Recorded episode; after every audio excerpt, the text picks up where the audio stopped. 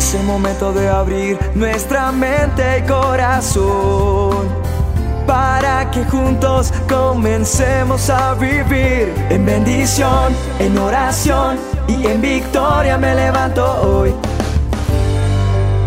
La dosis diaria con William Arana. Cada uno de nosotros es un milagro vivo. Tú eres un milagro vivo, yo lo soy. Por eso la palabra dice que el Señor es nuestro pastor que nada nos va a faltar. Y aún en las peores circunstancias, nosotros tenemos que tener confianza, tenemos que tener agradecimiento y ser obedientes ante Dios. Eso es una evidencia. Pero nosotros a veces permitimos es que el mal sea nuestro maestro. ¿De qué estoy hablando? Nosotros vivimos pendientes es de lo malo para buscar a Dios. O no pendientes, vivimos en unas desgracias que nos hacen buscar a Dios. Pero no andamos en el bien que nos enseñe a buscarlo a Él, es decir, que en las buenas, en las malas, en todo tiempo lo busquemos. No tenemos que esperar a que llegue la desgracia a nuestra vida, no esperes a que lleguen los problemas para que puedas proclamar el nombre de Dios, el Todopoderoso. O sea, que lo malo no te asuste, es lo que te quiero decir en esta dosis. Que lo bueno no me convierta en indiferente delante de Dios, sino que aún en las buenas yo le busque, le agrade, sea obediente, ¿Sabe una cosa? Cuando yo tomé la decisión de servir a Dios por completo, estaba muy bien económicamente. No quiero decir, ah, es que me sobraba el dinero. Presento disculpas por ponerme como ejemplo.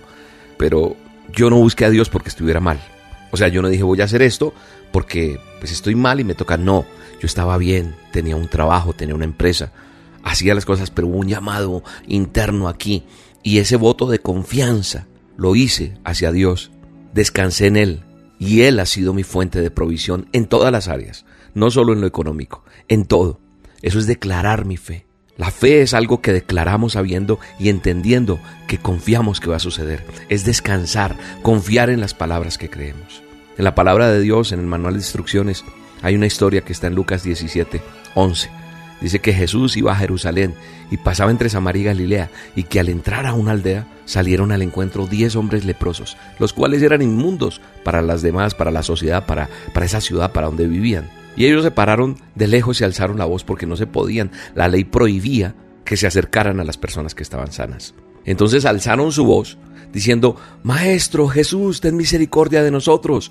Cuando él los vio les dijo, vayan a donde el sacerdote. Y aconteció, dice la palabra, que mientras iban fueron limpios de su lepra. Entonces uno de ellos, viendo que había sido sanado, volvió glorificando a Dios a gran voz y se postró rostro en tierra, dice la escritura, a los pies de Jesús, dándole gracias. Y este era samaritano. Jesús le dice a este, oye, ¿no eran diez los que fueron limpiados? ¿Y los nueve? ¿Dónde están? No hubo quien volviese y diese la gloria a Dios, sino este extranjero. Y le dijo, levántate, vete tu fe te ha salvado. En ese tiempo, cuando un leproso se curaba, debía ir a mostrarse al, sacerdote. ¿Para qué? Para que lo declarara limpio y lo integrara a la sociedad. Entonces, debía dar una ofrenda. Pero Jesús envió a los leprosos, aun cuando estaban enfermos ante los sacerdotes. ¿Por qué? Porque debían demostrar que confiaban en la palabra que Jesús les dio. Los leprosos obedecieron, sí lo hicieron. Y ellos se sanaron en el camino. Sin embargo, ¿a dónde? ¿A dónde llegaron? A donde el sacerdote llegaron solo nueve, porque uno el samaritano, agradecido, volvió únicamente a buscar a Jesús y lo reconoció como su sumo sacerdote. Eso nos pasa a nosotros. Buscamos el milagro y nos alejamos. Buscamos a Dios por una necesidad. Lo buscamos por un momento. Lo buscamos cuando estamos en las malas. Cuando dice, estoy en la mala, tengo que buscar de Dios. Pero sabe una cosa, nosotros tenemos que aprender que nosotros, lo que decimos, es profético, lo que yo hablo es profético porque Dios me usa. Yo tengo la autoridad de Dios, por eso veo milagros, por eso en tiempos de crisis he declarado bendición sobre la gente, sobre mi vida, sobre mi familia, sobre los oyentes de las dosis y he visto milagros. Cuidémonos de las palabras que hablamos, cuidémonos de lo que declaramos, cuidémonos de lo que escuchamos, cuidémonos. Cada vez que tú necesites un milagro, demuestra tu fe en la palabra, en lo que declaras. Algunas personas necesitan que yo ore por ellas y me buscan para que yo los toque, para que yo... Pero sabe que yo les digo, veámonos en las olas con Dios. Llegue a un evento nuestro y ahí voy a hacer la oración. Termino de hacer la oración y aparte vienen y me buscan porque quieren otra oración más. Porque no creemos a la palabra, no demostramos fe. Esa actitud no hace que sea evidente la fe. ¿Por qué? Porque no creen en la palabra que estamos delegando en ese momento. Ser obedientes es una buena forma de hacer evidente la fe en quien creo. Hoy te digo con autoridad, pero con amor, examina si tu corazón es agradecido de verdad. Cuando recibes del Señor, debes dar las gracias. Debes volver como el samaritano que fue limpio y en agradecimiento le, le, expresas, pero el agradecimiento no se expresa solamente con palabras, también se expresa con ofrendas. Yo todo se lo he entregado a Dios.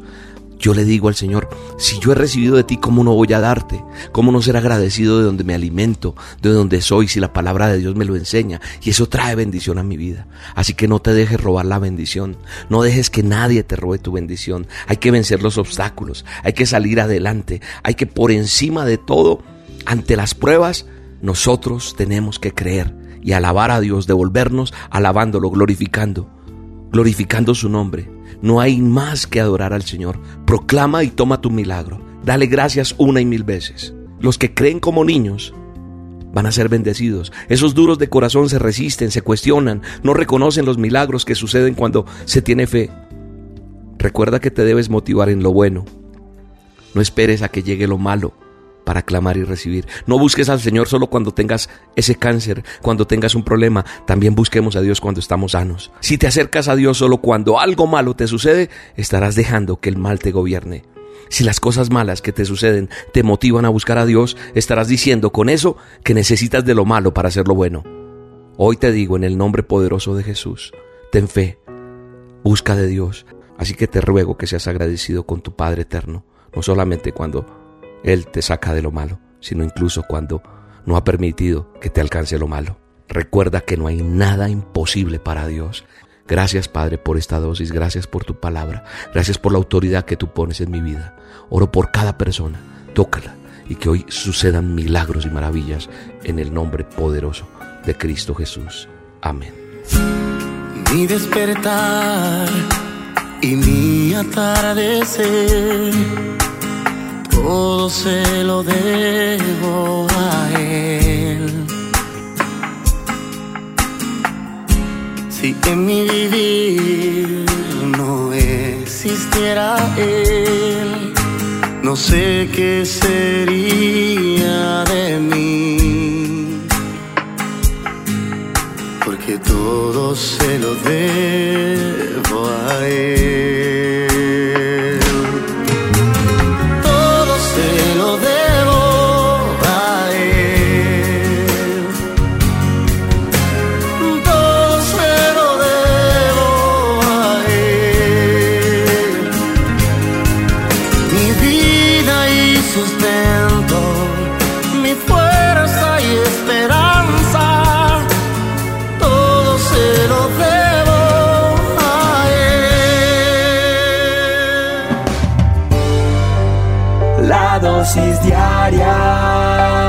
Con William Arana.